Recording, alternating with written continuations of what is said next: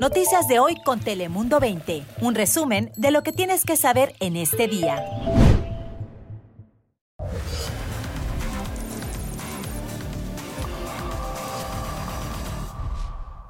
Hola, ¿qué tal? ¿Cómo estás? Te saluda Fabián Boustras. Llegó el fin de semana y como siempre es el momento de aquí, de tu show, de Dale Play. Ya sabes que como siempre arrancamos con las noticias más relevantes en las últimas horas, así que este es nuestro top 5 de hoy.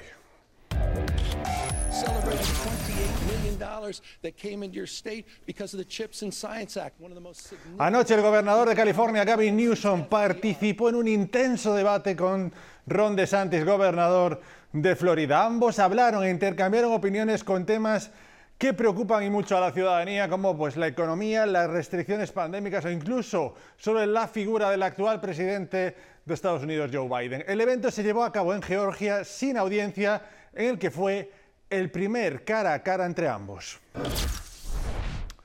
Desde su legalización en California, la industria del cannabis ha generado ya más de 800 millones de dólares en ingresos fiscales. Estos ingresos, los cuales han y han ido a proyectos financiados por el Estado como iniciativas de transporte, bibliotecas, limpieza ambiental, escuelas y universidades. En la comunidad de San Dimas está bajo arresto y con una fianza de 2 millones de dólares se encuentra el sospechoso de atención, haber seguido a un empleado del condado de Los Ángeles hasta su casa para robarle y arrebatarle la vida. Funcionarios en San Dimas dicen que el patrullaje policial se ha incrementado en el área y señalan su enfoque es brindar seguridad a su comunidad. Nos vamos a San Valley, donde un hombre se encuentra en condición crítica en el hospital luego de recibir varios impactos de bala. Esto tras un tiroteo donde la policía de Los Ángeles se vio involucrada. De acuerdo con la policía, el sospechoso portaba un hacha y los agentes se vieron obligados a disparar porque el individuo se habría rehusado a entregarse. El incidente está siendo investigado. Y atención a esto, dos doctores al sur de la bahía de San Diego están haciendo sonar las alarmas. Esto por un patrón en aumento de casos de enfermedades posiblemente relacionadas con la contaminación de las aguas. Los doctores Matthew y Kimberly Dixon tienen una clínica de emergencia cerca de Imperial Beach y aseguran han visto a más pacientes con casos de problemas estomacales, principalmente después de la tormenta Hillary, también después del derrame de aguas tras la falla en la planta de Hollister y tras el aviso de hervir agua también al sur de la bahía. Ellos ya presentaron datos al Departamento de Salud que dicen sustentan sus alegatos y trabajan con UCSD para investigar más a profundidad esta posible correlación de enfermedades por la contaminación. Y nos vamos a Tijuana porque hoy arranca un nuevo plan de seguridad para todos los visitantes y residentes ante la temporada navideña. Eso nos lo cuenta Daniel Andrade todos los detalles. Daniel.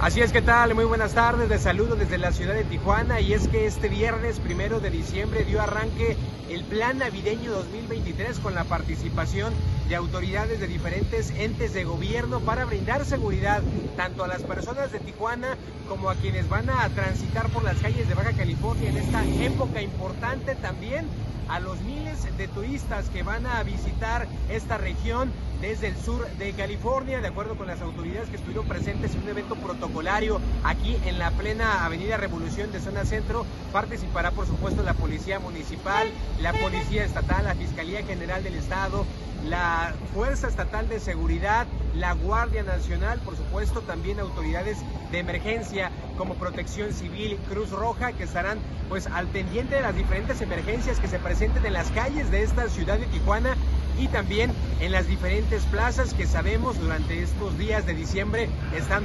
prácticamente abarrotadas. Es el reporte desde la ciudad de Tijuana con el arranque de este programa navideño del 2023.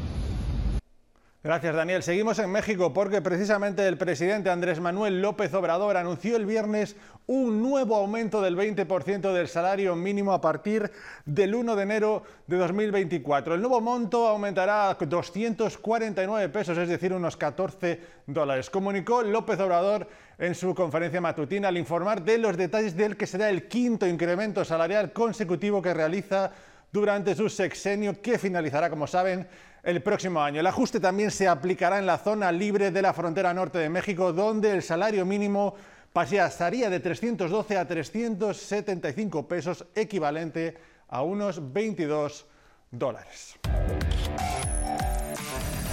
Yo les pido mucha atención a esta historia porque una abuela en San Diego busca reunificarse con sus nietos, los cuales les fueron arrebatados. Esto después de que ella cayera del muro fronterizo en un intento de cruzar a Estados Unidos. Guillermo Méndez, nuestro compañero, nos tiene los detalles y qué le espera a esta familia. Con los dos tobillos aún hinchados y el cuerpo adolorido, hoy María necesita el soporte de una andadera para moverse. Donde termina la columna, a, los dos lados, terrible dolor. Y es que el fin de semana, mientras brincaba el muro fronterizo junto a sus dos nietos, la ciudadana colombiana de 64 años cayó desde las alturas. Cuando llegaron los oficiales, María intentó esconder el dolor y las lesiones para evitar ser separada de sus nietos de 11 y 8 años. Yo decía que nada me olía, pero yo estaba toda dolorida. Sin embargo, la caída fue tan severa que María tuvo que ser trasladada en ambulancia al hospital de UC San Diego. Mientras tanto, sus nietos se quedaron en la frontera. Fue un momento muy, muy, muy doloroso. Tengo que desprenderme de ellos. Y es que por los últimos cuatro años, María dice que ha cuidado de estos dos pequeñitos mientras los padres la apoyan económicamente desde Denver, Colorado. Venga, mi chamerán, mi pelangones los amo mucho. Ellos son todo para mí. Los niños actualmente, dice, se encuentran con oficiales de inmigración siendo procesados como menores no acompañados. No pueden dejar los niños así nada más. María Chávez es una abogada de inmigración ajena a este caso que nos explica sobre el proceso de reunificación familiar de menores. Si los padres de los niños están adentro de los Estados Unidos, se los entregan a ellos. Si es un proceso y durante ese tiempo están verificando la identidad del padre, luego le transfieren a ellos la custodia y, ese adulto es el mamá o papá se hace a cargo del niño y todas las responsabilidades que el niño tiene que cumplir con la corte.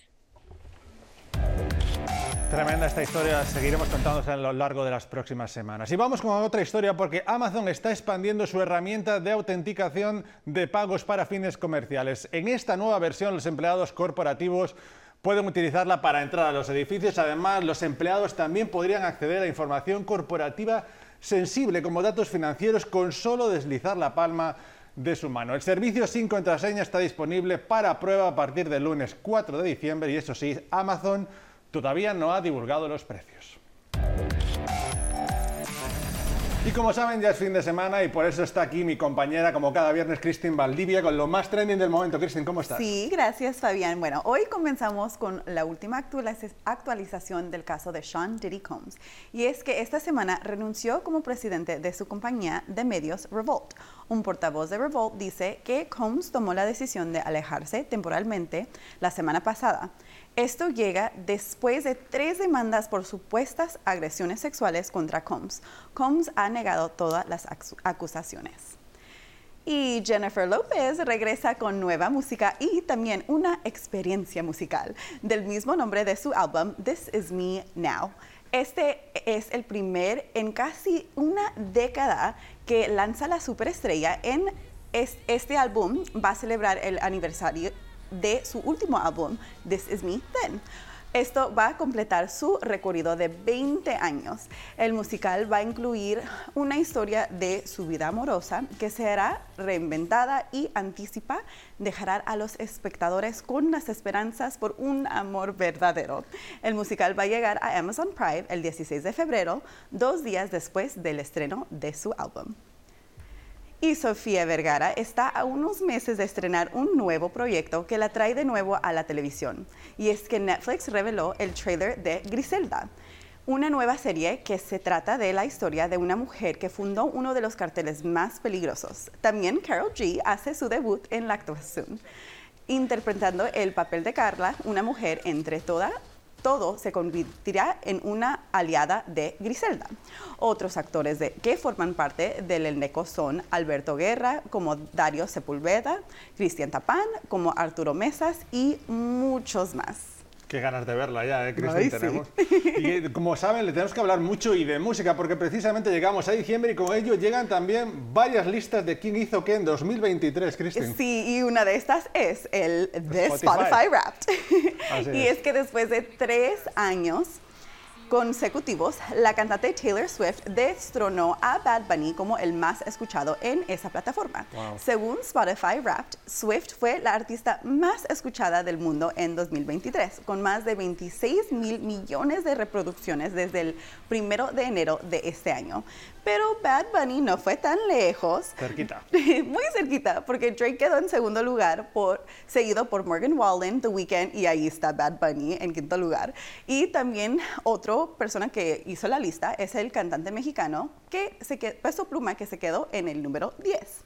Los top canciones de la lista fueron Last Night by Morgan Wallen, Kill Bill by SZA, Flowers by Miley Cyrus y Ella Baila Sola by Eslabón Armado y Peso Pluma. Wow, la, la, verdad, Cristian, no me extraña porque Taylor Swift ha tenido una gira a nivel nacional donde ha vendido récords, su documental en cines, es decir, ha sido un año de locura para ella, pero bueno, nosotros confiamos en que Bad Bunny cada vez más artistas latinos puedan incorporarse en los próximos años también a esta lista, ¿verdad? No, claro, y sabes que una de esas artistas también hizo mi lista, Bad Bunny, claro, Peso Pluma también, pero pues Taylor Swift, este es el año de ella, realmente. Así es. Y sabes, te cuento, ¿sabes qué puedes escuchar también en Spotify, Cristian? Ay, dime, cuéntame. Nuestro show de Dale Play, porque como saben, ya estamos en las 24 horas en nuestra página web y también ahora en formato podcast en todas las plataformas de escucha, incluida en esta, en Spotify. Así que si quieren apoyar este proyecto, ya saben, nos pueden escuchar allí cada día. Nosotros, Cristín, gracias por acompañarnos. Feliz fin de semana. Nosotros nos vemos con ustedes el lunes. Cuídense mucho.